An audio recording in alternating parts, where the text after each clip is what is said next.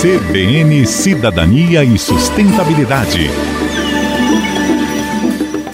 Olá, ouvintes. No programa de hoje vamos falar sobre a startup Aureus, ganhadora do Prêmio de Sustentabilidade James Dyson e que desenvolveu um método para transformar frutas estragadas nos painéis solares mais eficientes do mundo. Fundada por Carven Ethan Maig, Estudante de engenharia da Universidade Mapua, na capital filipina de Manila, a startup busca resolver dois problemas de uma vez só. O processo começa nas fazendas de produtores de frutas locais. Os agricultores fornecem os resíduos agrícolas, reduzindo o desperdício e os ajudando a monetizar as frutas que não são boas o suficientes para o mercado. Essas frutas são então trituradas e seu extrato é filtrado e destilado, isolando partículas luminescentes que serão então suspensas em resina para criar o material do painel solar, que pode ser moldado em qualquer formato. Ao contrário de painéis solares tradicionais, o material translúcido Aureus pode captar energia de raios UV invisíveis que atravessam as nuvens, atingindo eficiência máxima na produção de energia por quase 50% do tempo,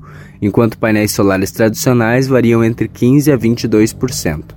A Aureus pode ser instalada como uma camada de revestimento em janelas ou paredes, transformando prédios em fazendas solares verticais. E o fundador Ethan está estudando criar tecidos e peças curvas para veículos e aeronaves com o mesmo material por causa de sua leveza.